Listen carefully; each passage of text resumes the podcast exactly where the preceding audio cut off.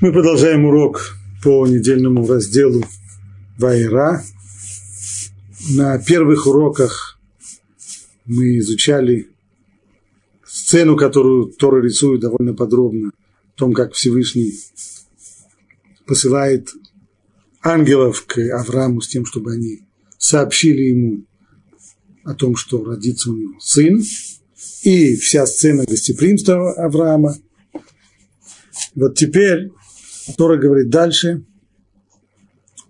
И встали оттуда те мужи и устремили взор на Сдом. Обычно, как подчеркивает Раши, вот эти слова устремили взор, ничего хорошего они не предвещают. Такое стремление на взор, взора, оно чревато.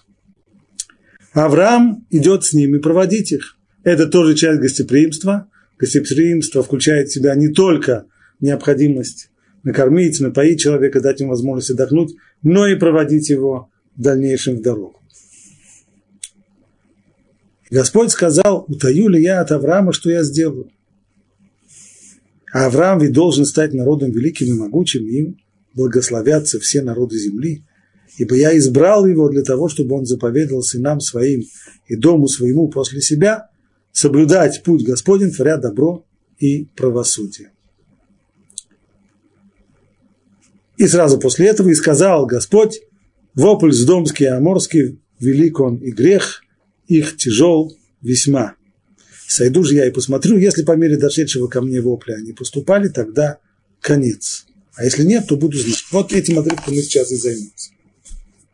Так, основа этого отрывка – это суд и наказание жителям с дома Аморы и еще трех городов входивших в федерацию этих городов, э, расположенных на берегу.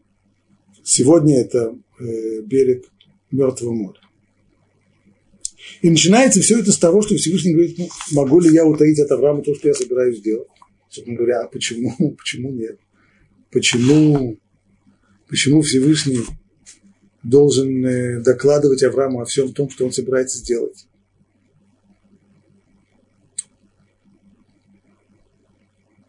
У пророка Амоса есть такая строчка действительно, тоже в виде риторического вопроса. Сделает ли Всевышний хоть что-нибудь, не сообщив об этом своим слугам пророкам? Но все-таки при всем при том вопрос остается. Раши здесь на месте говорит так. Утаю ли я от Авраама то, что я собираюсь сделать в доме? Не подобает мне совершать это без его ведома. Творить суд над домом и наказывать жителей из дома без ведома Авраама – это нехорошо. Почему? Ведь я дал ему эту землю, и эти пять городов, они тоже принадлежат ему. Значит, поскольку это земля, которую Всевышний пообещал Аврааму, то то, что собирается Всевышний сделать там, оно имеет к нему конкретное отношение. И Раши приводит здесь стихи, из которых ясно, что границы страны Израиля, которая была обещана Аврааму, они включают и эти пять городов с дома Амура и три других.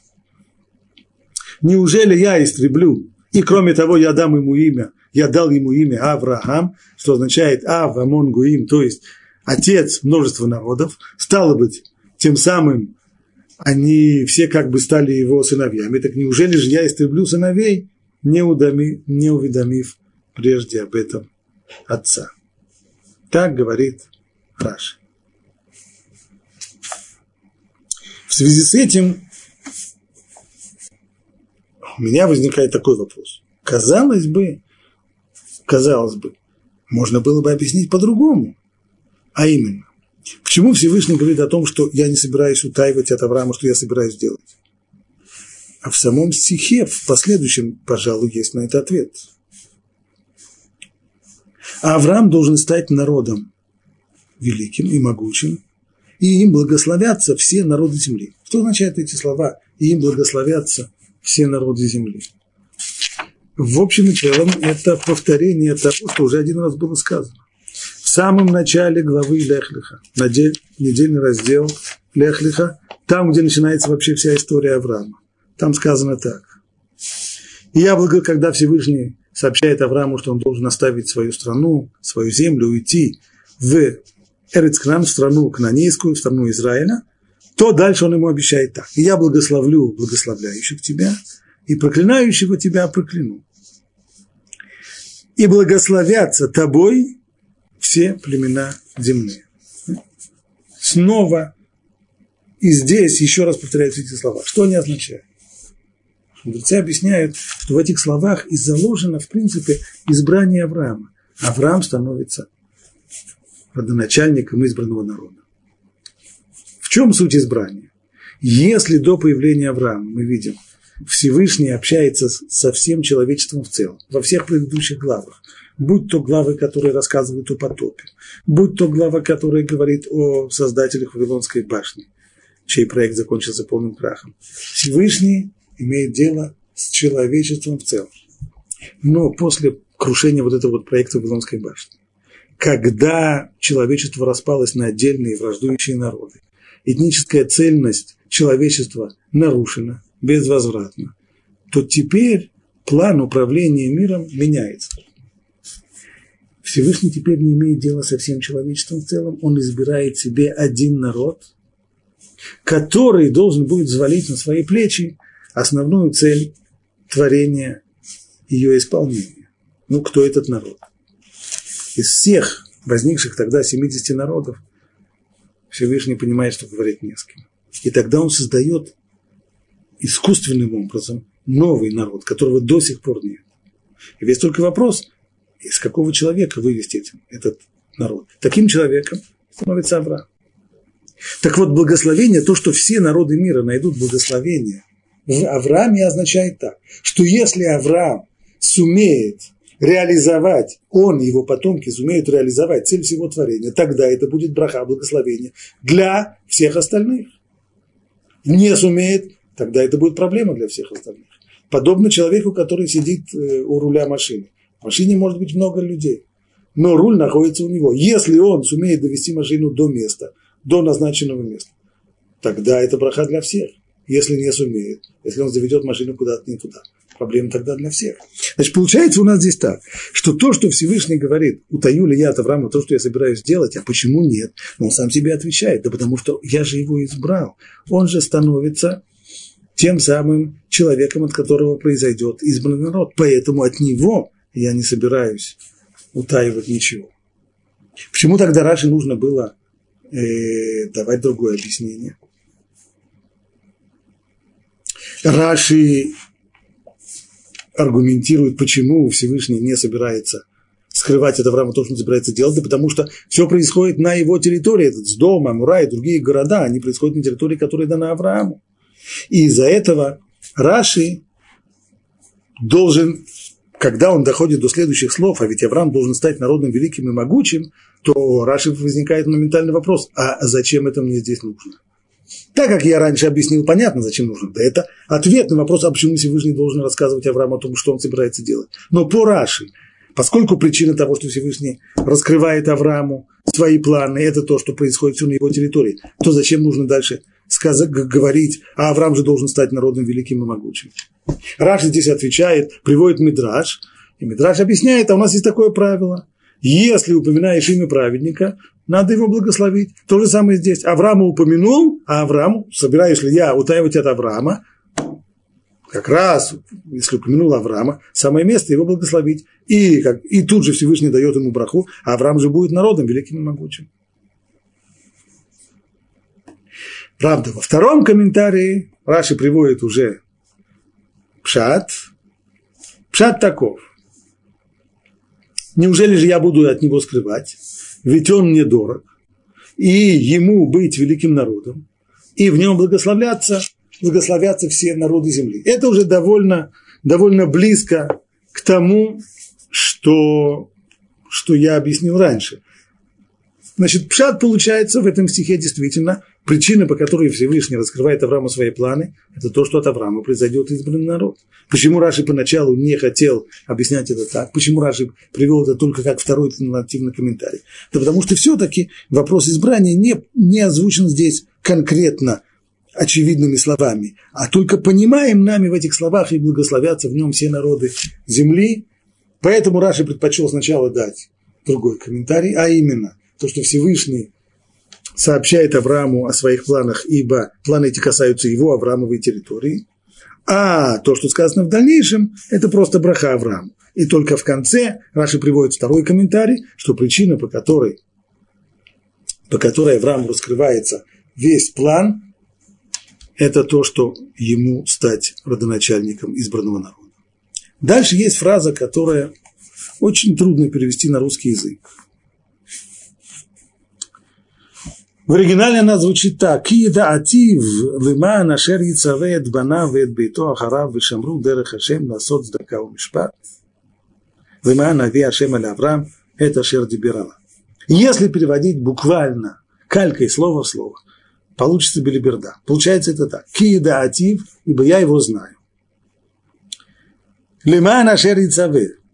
Для того, что потому что он Прям вот так вот. Для того, что потому что он повелит своим сыновьям и своему дому после него, чтобы они соблюдали путь Всевышнего и делали они добро и справедливость. Конец понятен, но начало, начало выглядит набором слов.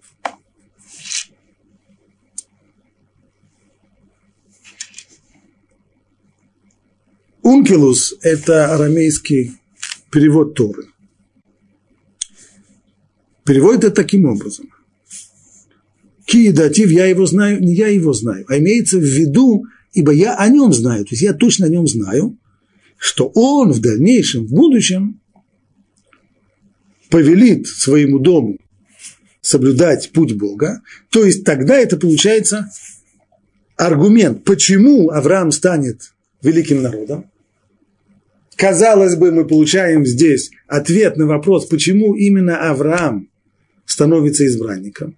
Ведь на самом деле, хотя Авраам, конечно, у него есть большие заслуги, и он э, самостоятельно сумел дойти до понимания того, что мир сотворен, что у него есть э, хозяин и творец, все это великолепно, но в мире было много людей, которые, может быть, не доходили своим умом, но еще к тому времени были живы и Шем, и Шем, который был в Ноевом ковчеге, и Эвер, и люди, которые все это знали, не нужно было изобретать ничего нового, не нужно было открывать ничего нового. Почему тогда эти люди не стали родоначальниками? Почему они не стали избранными? Почему избрание коснулось именно Авраама? Ответ на это. А у этих людей, хотя у них были ученики, но прямого продолжения, так чтобы был построен дом, вот такой вот дом Авраама, в котором каждое поколение, поколение передавало бы от поколения к поколению, приходила бы эстафета, и передавалось самое главное, что необходимо быть служителями Бога и потому творить добро и справедливость. Вот этого не получилось ни у Шема, ни у Эвера. У Авраама Всевышний говорит, я о нем знаю, это будет в будущем, сейчас у него даже ребенка еще нет. Но когда будет, когда будет ребенок, Авраам повелеет, и у него получится. Хороший комментарий, хорошее объяснение. Но проблема некуда деть несколько слов, которые вылезают просто... Во-первых, написано киедатив, ибо я знаю его. Не я знаю о нем, а я знаю его. Вроде как я с ним знаком. Во-вторых, после того еще написано лима нашер цаве. Для того, что потому, что он повелит. А это куда? По, по, по переводу Ункилуса довольно трудно это объяснить. И посмотрим Раши. Раши говорит так. Ибо я знаю его. Вот это слово «я знаю его», конечно, имеется в виду, что я знаю о нем. Я знаю, имеет, имеется в виду расположение. То есть он мне близок и симпатичен, я к нему расположен. Но каким образом Раши переводит слово «киедаатив», которое вроде бы любой человек может посмотреть в словаре, оно означает «знание», а каким образом оно у, под пером Раши становится расположение. Говорит Раши, если вы посмотрите внимательно в целом ряде мест, вот этот вот корень Юдалит Алев, корень, который в общем-то означает знание, но он используется и как, например, значение родственник, как по поводу Боаза в книге Рут сказано, использован тот же самый корень, но им называется Буаз, имеется там в виду, что он наш родственник, то есть наш близкий.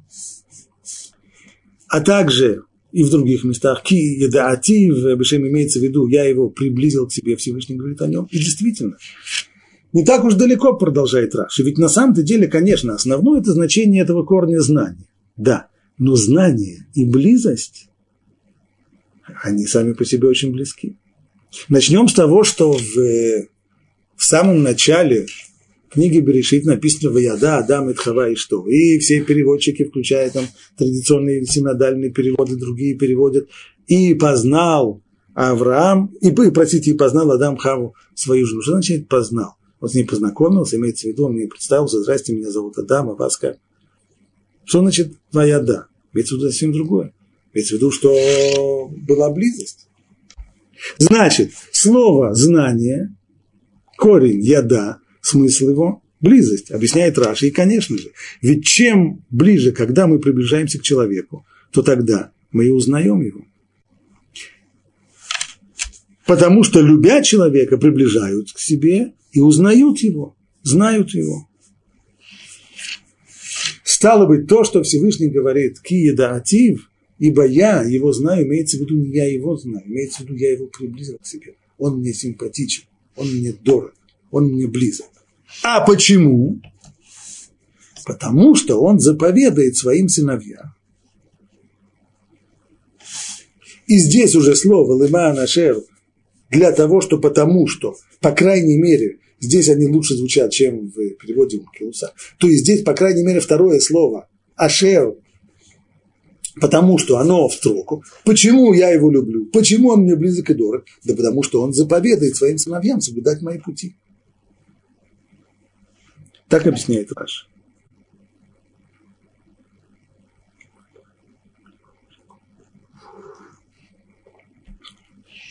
А вот теперь на другой комментарий. Это Рамбан.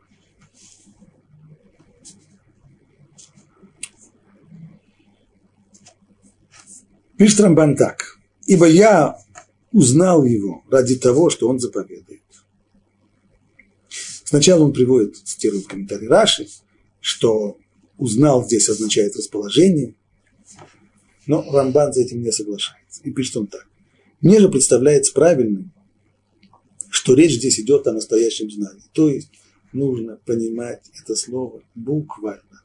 Я его знаю. Мне он хорошо знаком. А как это связано со всем остальным, что дальше написано? Я с ним знаком ради того, что он, или потому что он повелит своим сыновьям после этого. Продолжает Рамбан так. Здесь находится намек на то, что знание Бога, то есть Его проведение в нашем нижнем мире, направлено на сохранение видов. И даже люди отданы в этом мире во власть случая до тех пор, пока не придет их время. Однако с праведниками дело обстоит не так. Бог направляет на праведника свое внимание, знает его лично и постоянно сохраняет, и постоянно охраняет. И вот это знание и память о праведнике никогда не оставляет его. Об этом и сказано в другом месте. Не отведет от праведника своих глаз. И во многих других местах то же самое повторяется та же самая тема. Вот глаза Бога на трупещущих перед ним и других. Иными словами, то, что сказано здесь в посуке, Киеда, Тим Всевышний говорит, ибо я его знаю, знаю его лично. Почему? Да потому что он ради того и потому, что он повелит своим сыновьям, своему дому после него соблюдать пути Бога. То есть он праведный человек, и поскольку он праведный человек, поэтому я его и знаю. Здесь уже созрел, здесь уже созрел вопрос. Как это, как это так? Получается? Праведников Всевышний знает, а те, которые не праведники, он их не знает. Они для него просто толпа, они ему что, не? Как мы это понимаем?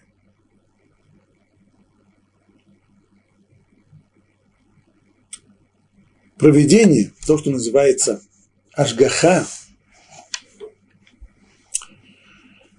смысл этого понятия, которое объясняет здесь Рамбан вкратце, сводится к тому, что Всевышний контролирует то, что происходит в мире. Контролирует А этот контроль входит, в понятие контроль входит и знание о том, что происходит в мире. Всевышний знает то, что происходит в мире. Второй не просто знает, он им еще и управляет. То есть есть здесь и прямая связь, и обратная. Информация о том, что происходит, и управление, то есть воздействие на этот мир. Мнение и Рамбама в Мурейна Лухим, и Рамбана, это тот самый, тот редкий случай, в котором два великих мыслителя древности находятся в полном согласии. Так вот, мнение обоих, что то, что касается Ашгаха, протит, индивидуальный надзор касается только праведных людей. Поясним это лучше.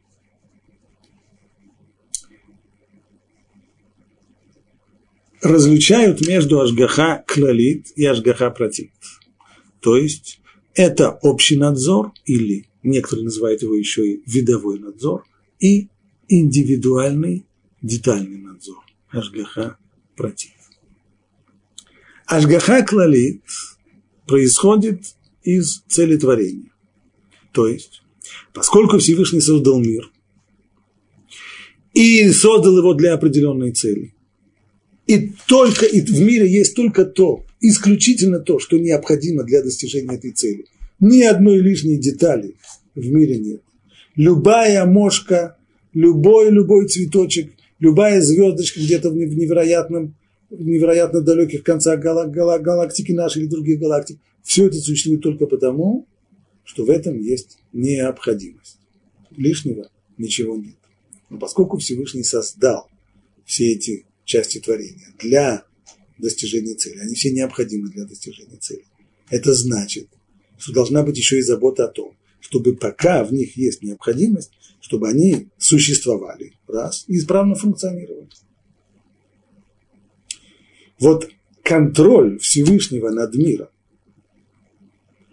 в этом плане называется Ашгаха Клалит. Общий контроль, общее такое проведение – видовое. Почему это называют видовое? Да потому что с точки зрения, вот с, с этой точки зрения совершенно не важны детали и индивиды. То есть, если для какой-то цели Всевышнему понадобилось, чтобы в мире были э, коровы, ну, какой-то цели, предположим, безусловно, то, что мы понимаем как цель, нам она вроде как понятна, вовсе не значит, что это та единственная цель, ради которой Всевышний ее создал. Ну, на нашем обывательском уровне понятно.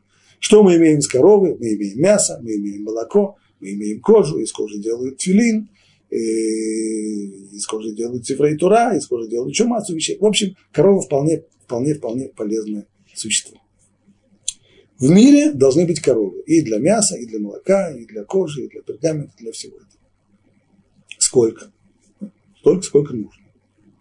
А важно ли здесь конкретная судьба конкретной буренки, которая стоит в хлеву в, в каком-то, в каком-то поселении.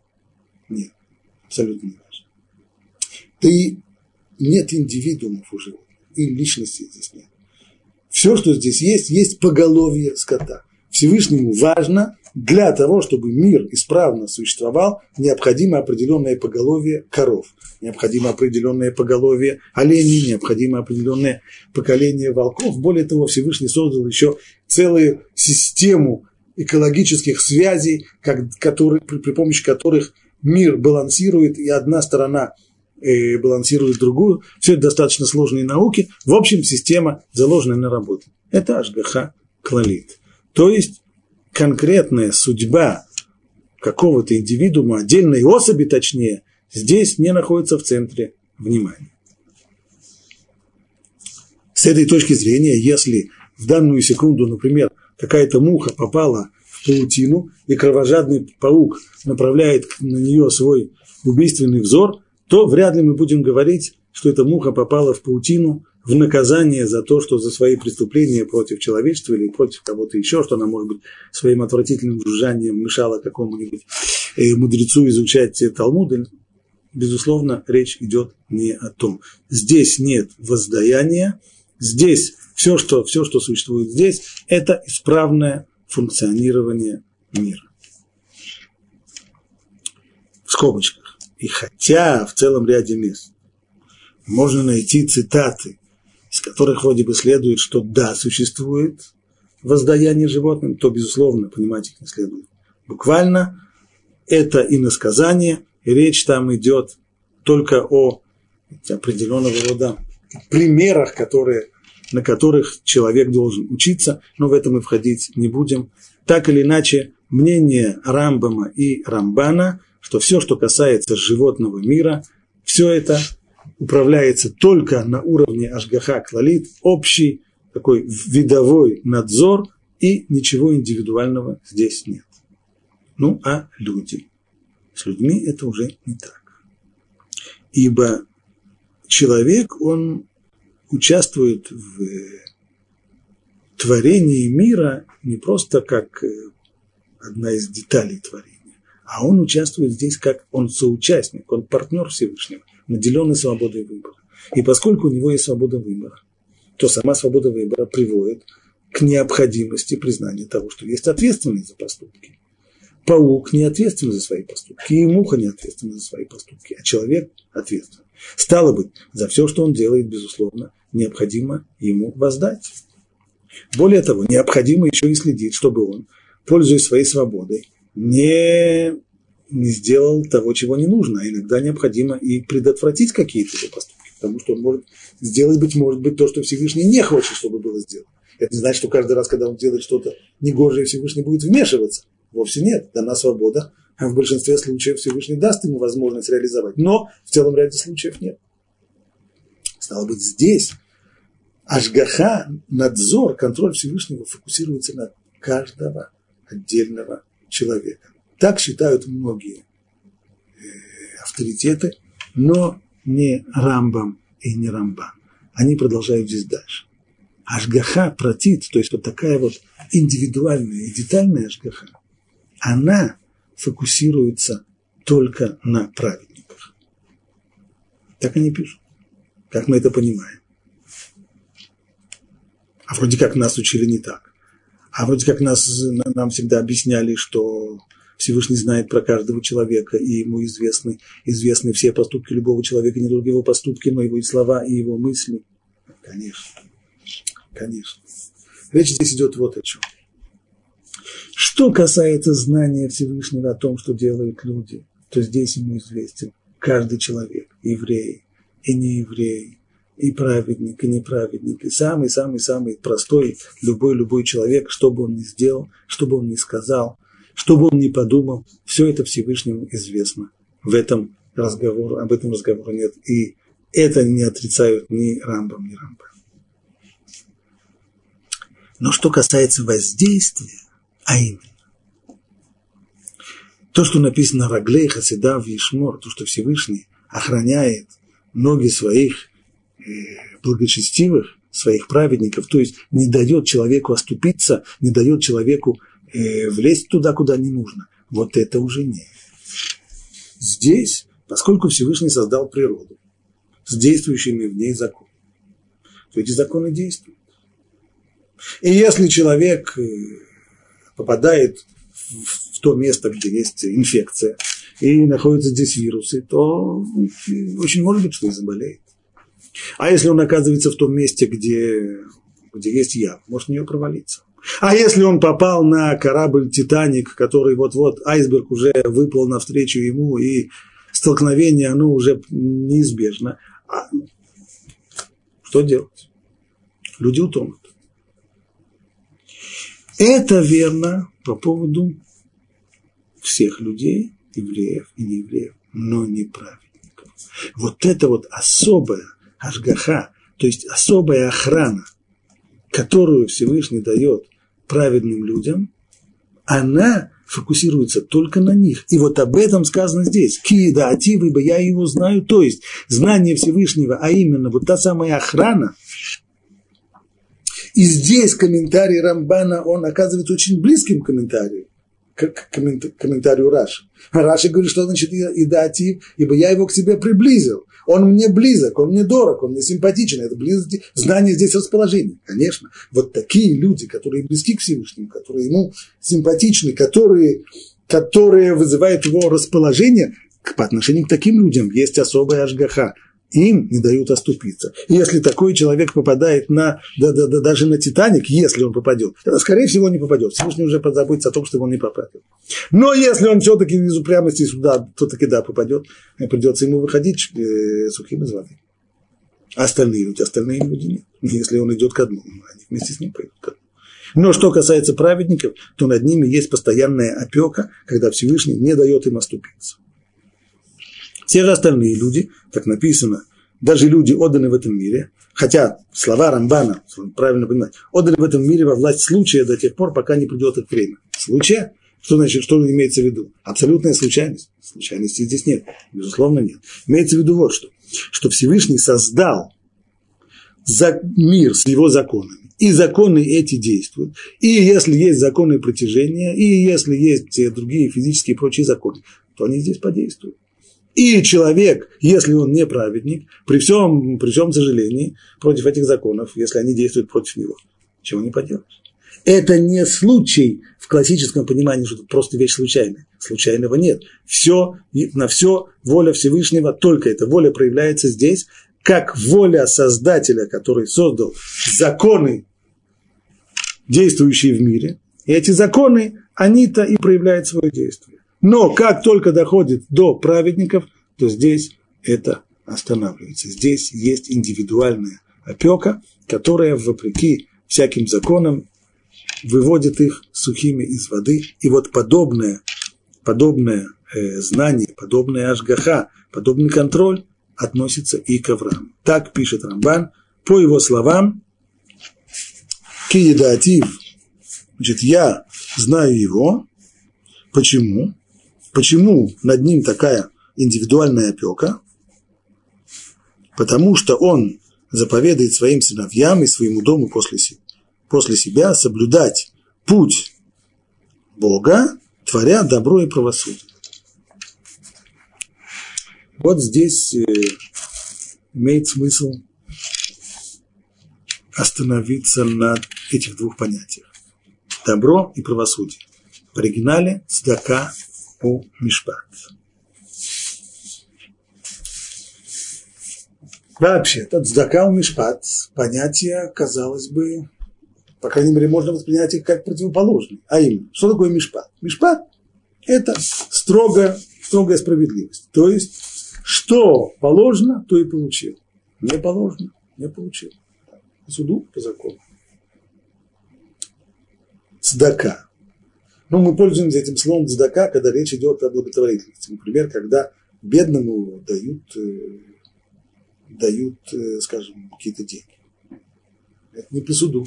Бедняк, какой бы он ни был не бедняк, не может подать в суд на богатого человека и потребовать по суду, чтобы тот э, поделился с ним или дал ему деньги на проведение пасхального седра.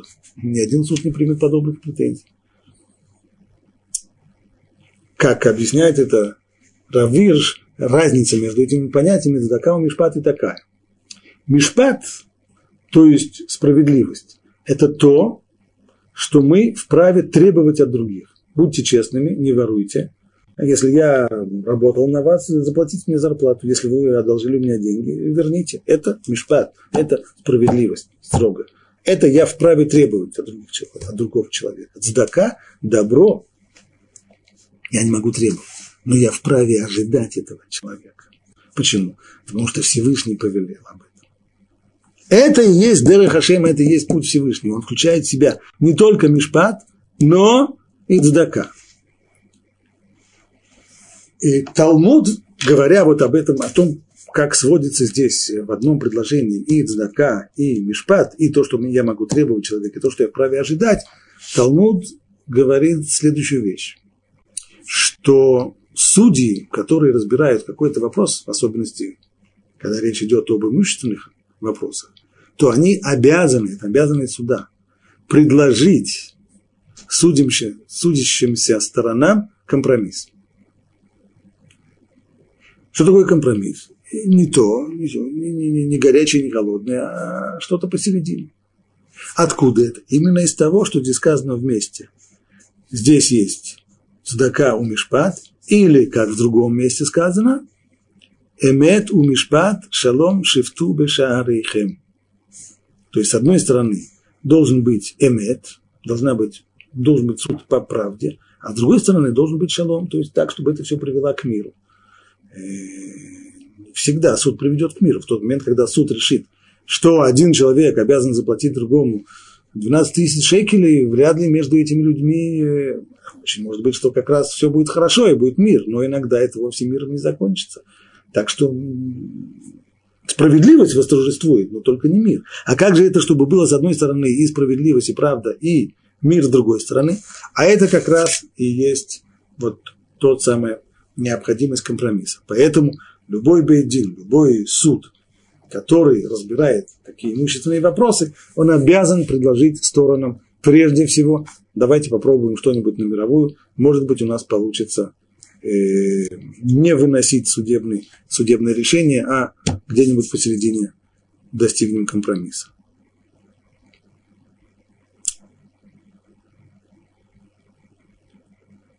Стоит, пожалуй, посмотреть еще на одну деталь любопытную.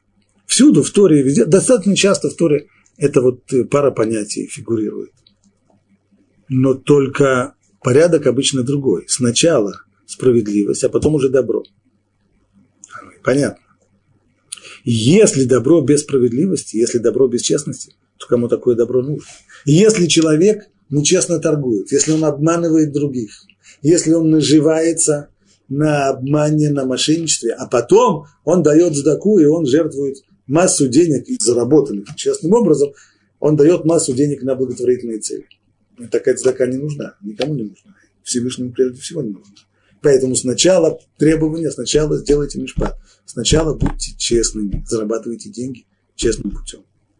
Чтобы все было по правде, по справедливости. Только потом уже можно говорить о том, чтобы делать, делать э, цдаку. Сначала мы сделаем то, что от нас можно потребовать, как говорит Раф Мирш, а уж только потом, на втором плане, на второй стадии, то, что от нас люди могут ожидать.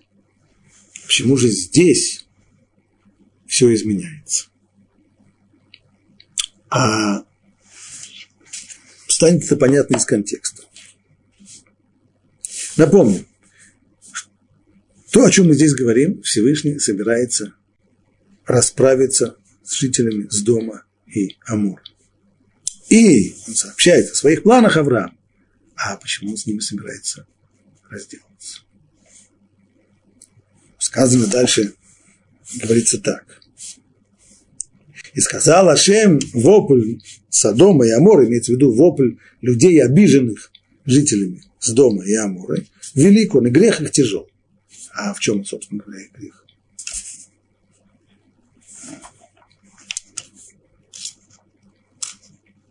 В чем их грех? В чем их грех? Посмотрим более внимательно этот стих. Может, следующий стих. «Сойду же я и посмотрю. И если по мере дошедшего до меня вопля они поступали, тогда конец». Снова мы здесь находимся в тисках перевода на русский язык, ибо перевести э, то, что сказано в оригинале, достаточно сложно, поэтому переводчик предпочитает здесь дать литературный перевод. А что сказано в оригинале? Сказано так. Эрдана вере. Хакеца аката абаайла ясу. Кала. То есть, спущусь я и посмотрю.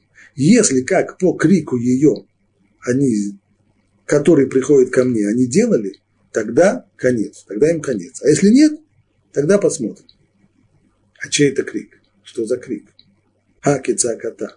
Раньше было написано «И сказал Ашем, вопль, крик с дома и Аморы велик, и грех тяжел. Это тот же самый крик, о котором раньше был? Нет, потому что там это крик с дома и Аморы. Это крик на с дом, на Амору. Но это никак дальше написано хакеца аката, здесь упомянуто существительное в женском роде. И в единственном числе. Ни одного из них с дома и Амура при всем желании. Они, может быть, как название городов, они женский род, но не единственное число. А как же тогда это объяснить? Посмотрим Раши там.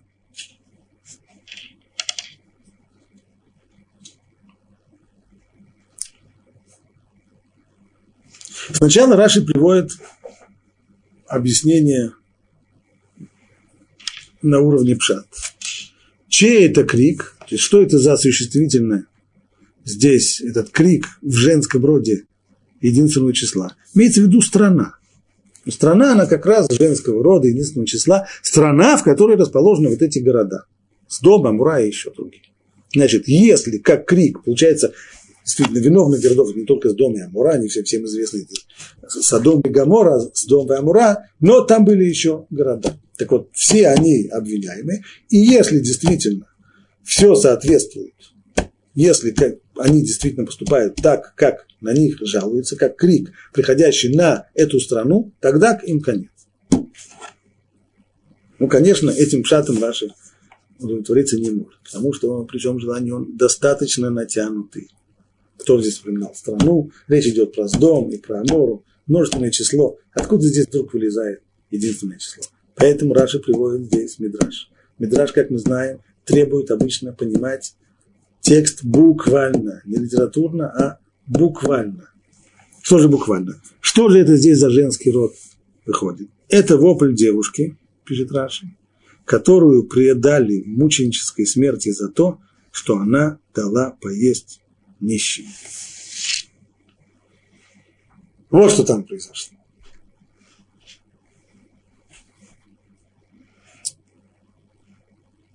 Приговорили к смерти девушку за жуткий грех, за жуткое преступление, за то, что она дала нищему поесть. И как-то так.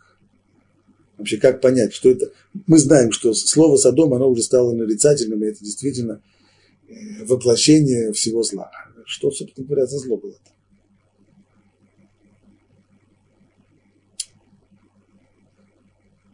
С дома и Амура все вот это вот место находилось в цветущем оазисе, вокруг которого пустыня, иудейская пустыня. Сегодня-то уже и этого оазиса нет. В результате того, что того, последующих событий, которые описывает дальше Тора. Но раньше это был действительно совершенно цветущий оазис. Мы с этими городами встречались чуть раньше. В главе Лех-Леха. Там, где рассказывается о ссоре между пастухами Авраама и пастухами Лота.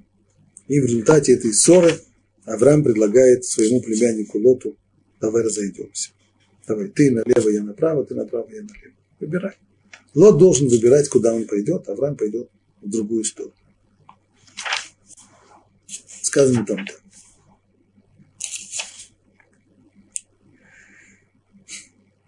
И поднял Лот свои глаза – и увидел он всю окрестность Иордена, то есть Иорданскую долину.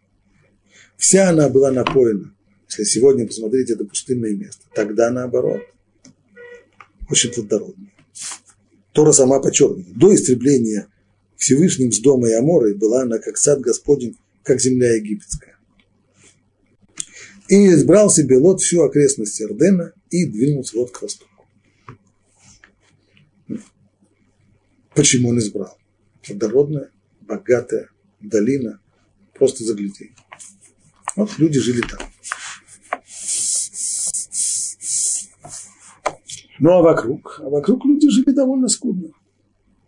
И как обычно бывает в подобного рода странах, в которых есть высокий уровень жизни, благосостояния, они чувствуют угрозу, если к нам начнут приходить, приходить люди, которые живут вокруг, голодные, безработные, всякие прочие. Ну, если им чисто по-человечески помогать, то к чему это приведет? Они нас просто объедят, они съедят все, что у нас есть, и нам тогда не останется. А как же быть так? Ну, но ведь люди же вокруг есть. И вот тогда с дом, а с дом это было то, что называется сегодня правовое государство. Это было государство, для которого прежде всего и важнее всего был закон. Закон есть закон, и законом здесь не шутят. Это ничего подобного раньше мы не видели, например, э, в, скажем, первое еще допотопное общество. Это было общество анархическое. Там э, власти закона. не было, ни о каком правовом государстве речи быть не могло. И после потопа новый вид государства, это уже тоталитарное государство, диктатура царя Немрода, там тоже особо прозаконные правовое государство и диктатура это вместе не получается. Там только воля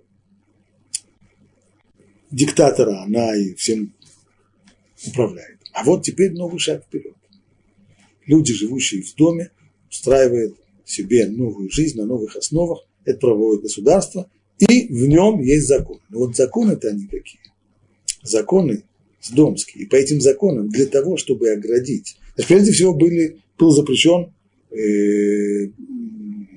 въезд всяких нищих, бродяг и так далее. Так далее. Есть миграционная служба, она не пустит.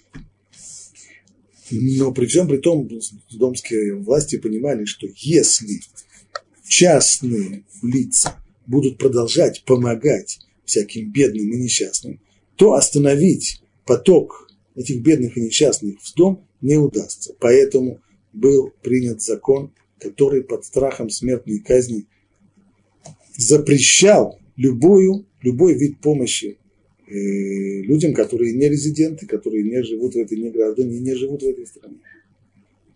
И вот когда одна девушка была поймана на вот таком вот преступлении, то сдомские жители не остановились перед тем, чтобы закон этот свой применить. Это особо подчеркивается, потому что есть иногда законы очень э, строгие, жесткие, но они остаются декларативными законами, их не применяют, потому что уж слишком это... Здесь нет. В доме закон есть закон, и если это закон, то при всем желании жалко молодую девушку, жалко загубленную жизнь, но закон есть закон, и ее предали смертной казни. Вот об этом говорит сейчас Всевышний. Если действительно они так поступают, как вопль, как крики этой замученной девушки, которую предали смертной казни за помощь нищему, тогда, тогда конец. Такое общество оставаться не может, не должно быть. А если нет, тогда посмотрим. Так вот, именно этим объясняется то, что говорит Всевышний об Аврааме. Он заповедует своим сыновьям соблюдать, сохранять путь Всевышнего, делая добро и справедливость. На первом месте добро, а на втором справедливость. Везде в Торе по-другому, а здесь именно так. Почему? Да потому что здесь выясняется, что справедливость, закон, если он бесчеловечен, если вместе с ним нету добра, то тогда такой закон может привести к самым жутким, жутким злодеяниям. То есть мечта о правовом государстве, она замечательная вещь, но при одном условии. Если это право, если этот закон сочетается вместе с добром. Если нет, то это превратится в вздох. То, что Авраам принесет в мир, то, что его потомки должны привести в мир, это именно сочетание благо, творение, благотворительность, добро и закон, и справедливость. Осталось нам выяснить дополнительную вещь. Как понять вообще то, что сказано «сойду я и посмотрю», если по мере дошедшего до меня вопля они поступали, тогда конец. То есть, как Всевышний говорит, ну, поступило, э, поступило, поступил сигнал, жалоба на, на жителей из дома, и надо разобраться. Надо разобраться, спуститься, посмотреть, если так, ну, тогда будем наказывать. Если нет, то посмотрим. Как-то, как-то можно понять, куда Всевышний должен спускаться. Он же не сидит на, на седьмом небе. Да и, да и без этого. Что означает вообще эта фраза? Что здесь надо, надо посмотреть. Что надо посмотреть? А Всевышний так не знает. Что ему надо смотреть? Ведь если, ведь знание Всевышнего, оно абсолютно. Только на секунду, несколько минут назад мы об этом говорили. Всевышний знает абсолютно все, что происходит. Более того, он знает наперед все, что произойдет. У него нет разделения на, на будущее, э, настоящее и прошлое. Все в одном. Он знает все помыслы, все э, дела человека, все его слова. Что же ему нужно еще, куда ему нужно спускаться, куда ему понять спускаться, что ему нужно разбираться. Если они так действительно делают, тогда все, тогда конец, а если нет, посмотрим. Как мы это понимаем?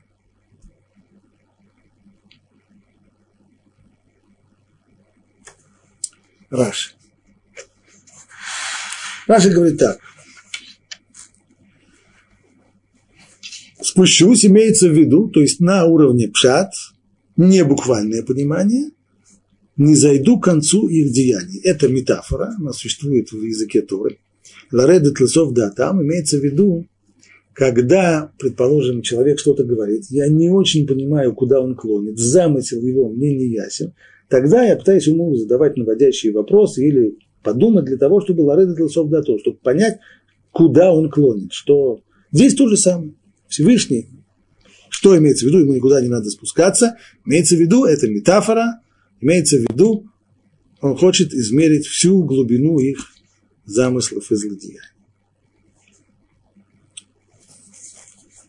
Другое объяснение Раши, это уже Мидраш, что здесь Тора научила, э, дала пример судьям, тем, которые сидят, людям, которые сидят в суде, чтобы они любой вопрос разбирали только на уровне точного знания, подобное тому, кому, которое можно получить, увидев все вещи. А не разбирали какой бы то ни был вопрос только на основе слухов, сообщений, кто-то чего-то сказал, необходимо точное знание. Это два объяснения Раши. Раби Вадия Сфорно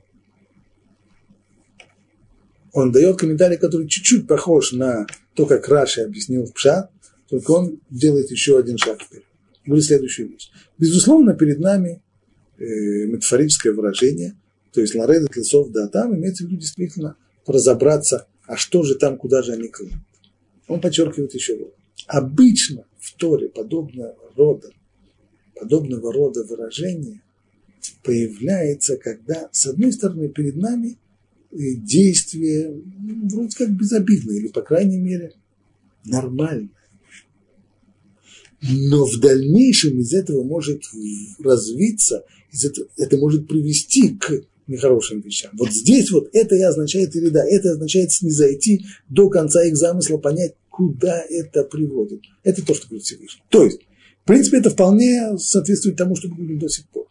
Разве непонятно стремление многих стран и жителей из дома в том числе ограничить свою страну, оградить ее от иммигрантов. Ну, в самом деле, если есть люди, которые живут здесь, есть целый ряд работ. Прежде всего, нужно позаботиться о том, чтобы у людей, которые являются жителями этой страны и гражданами этой страны, чтобы у них была работа. А уж только потом допускать к себе иммигрантов, исходя из Э, из жалости, из э, человеколюбия, и так, гуманизма и так далее, и так далее. Прежде всего позаботься о своих, только потом уже думай о других. Вроде правда, вроде верно. Нужно, ну, нужно прежде всего заботиться о своих близких, и только потом о всех остальных. Это общий принцип. И, и в Аллахе он существует, тоже называется Анией Ираха Кудмин, то есть бедняки твоего города. Их очередь первая, прежде всего помогают им, а уж тут потом всем остальным. Значит, вроде бы логично, вроде бы даже все нормально. Ну и, и законы для этого принимаются, ограничивающие, охраняющие. Да, если сейчас посмотреть, как это на, на первой стадии, все нормально.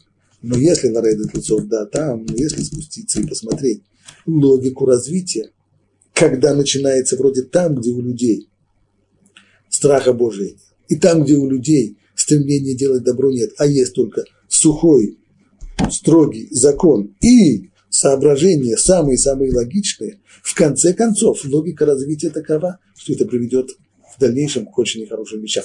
Как мы знаем, чему действительно это привело. В конечном итоге кончилось все тем, что наказывали, наказывали людей и предавали их смертной казни за помощь нищим, за помощь беднякам. Вот это и означает Эрдана, спуститься. Всевышний спускается понимает, видит, к чему приведет сдомский закон, и на основании этого принимает решение.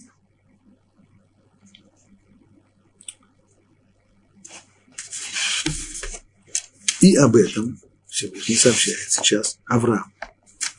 Не случайно, ведь не случайно здесь Тора сводит все эти сцены вместе. Ибо самое начало главы – это описание гостеприимства Авраама. Авраам – полная противоположность того, что принято в доме. Его дом абсолютно открыт. Он приводит к себе любых. Рядом с ним живут люди. Они его соседи. Живут не так далеко от него. Жители из дома, у которых все наоборот которые не только что не готовы принимать гостей и помогать бедным, наоборот, они даже запрещают это по, запрещают самыми строгими законами и карают за их нарушение. И вот Аврааму становится известно, что Всевышний собирается наказать этих людей. Ну, какая должна быть реакция? О, мы видим, что моя линия восторжествовала, и наоборот, те, кто противится мне, те, кто мои идеологические враги, они наказаны хорошо.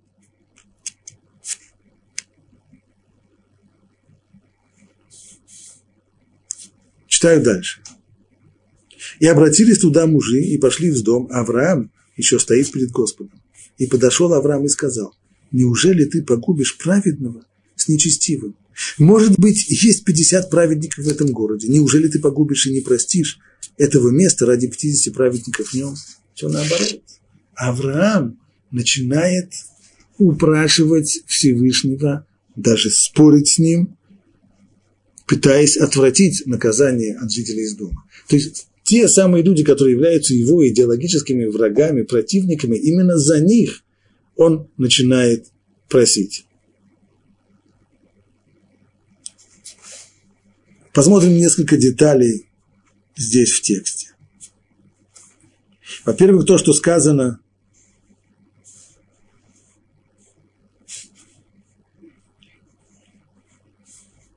И обратились оттуда мужи, и пошли в дом. То есть ангелы отправились уже в дом. Они занимаются приведением приговора в исполнение и самой проверкой перед этим.